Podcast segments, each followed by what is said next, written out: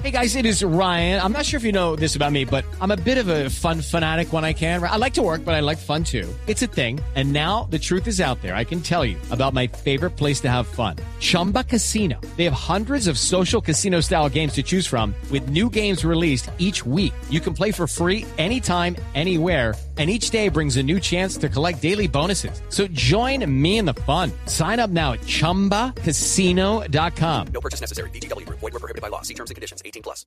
A propósito, estuvimos dialogando con el presidente de la Federación Colombiana de Fútbol, el doctor Luis Humberto Bedoya y Luis Heriberto, eh, Luis Heriberto Bedoya, y se refirió, por supuesto, a los cambios que pretende la Confederación Suramericana de Fútbol con el tema de eh, tener un cuarto cambio ya para la final de la Copa América. Ya la solicitud ha sido presentada oficialmente al IFAB. El IFAB usted sabe que es quien maneja todo el tema arbitral y de reglas de juego, de manera que ya Conmebol ha solicitado para que en la fase final, que es la que tiene alargue, si se estudie la posibilidad de tener un cuarto cambio en ese alargue.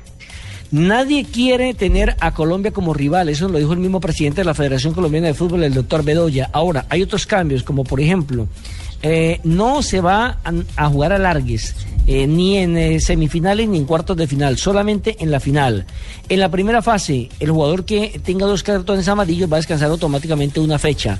Y los jugadores que presenten cartones amarillos durante la primera fase y que logren clasificar a la segunda, se les borrará automáticamente. Eso fue lo que pudimos por lo menos dialogar con él en esta reunión que realiza la Confederación Suramericana de Fútbol y que aprovechó precisamente el sorteo de la Copa América aquí en Villa del Mar para, para hacer la reunión normalmente que hacen. Ahora Nelson. vendrá, señor. La pregunta es para Rafa, ¿esto ya está aprobado, estos cambios reglamentarios? Porque sería revolucionario. Por ejemplo, lo de la cuarta sustitución. Innovadores. Sí, no, lo de la cuarta sustitución es una propuesta que simplemente la tienen que hacer a FIFA, al BOAR, donde le dicen, mire, tenemos el torneo de la Copa eh, América, vamos a experimentar lo de la cuarta sustitución si hay la prórroga o, el- o el- lo que se llaman los tiempos suplementarios. Es simplemente una propuesta. Y ese tema de las tarjetas, Rafa, eh, eh, es decir, se juega tres partidos y si le sacan dos amarillas paga una fecha, pero si el equipo clasifica, eh, no tiene que pagar, se le borra, no, no tiene sentido. no tiene sentido. Para, El castigo para- sería para los de pierna No. fuerte que se sacan dos amarillas, pues, en uno de los tres no, Ya, no ven la amarilla y yo, yo, yo, yo pensaría, yo pensaría, Nelson, que ahí de pronto el presidente está equivocado.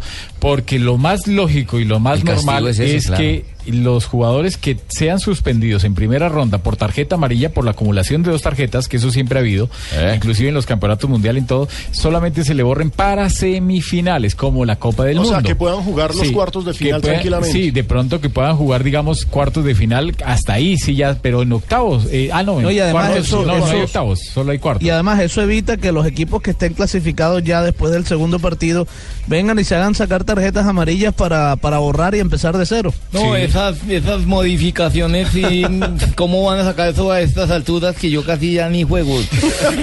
Hubieran sacado eso antes, uy, yo me lamo. Nelson, Pues mire, pero- Gerardo, Gerardo, para que me crea, Sí, pájaro, a dime. tri- ingrese a eh, www.ca2015.com, que es la página oficial de la Copa América, y ahí se habla ya de parte de la reglamentación y los cambios que pretende este comité ejecutivo, y que como le dijo Rafael, pues está en este momento apenas en tema de consulta frente al BOAR, a la International BOAR, quien es quien define eh, definitivamente todo lo que tiene que ver con reglamentos. Lo interesante, Nelson, conocido- ¿sabe qué? Es que generalmente este tipo de revoluciones se hacen en los torneos juveniles, en los mundiales juveniles, en los sub-17 o en los sub-20. Ahí es en donde se prueba. Realizar la prueba en el torneo más viejo del mundo, en la Copa América, me parece de verdad revolucionario.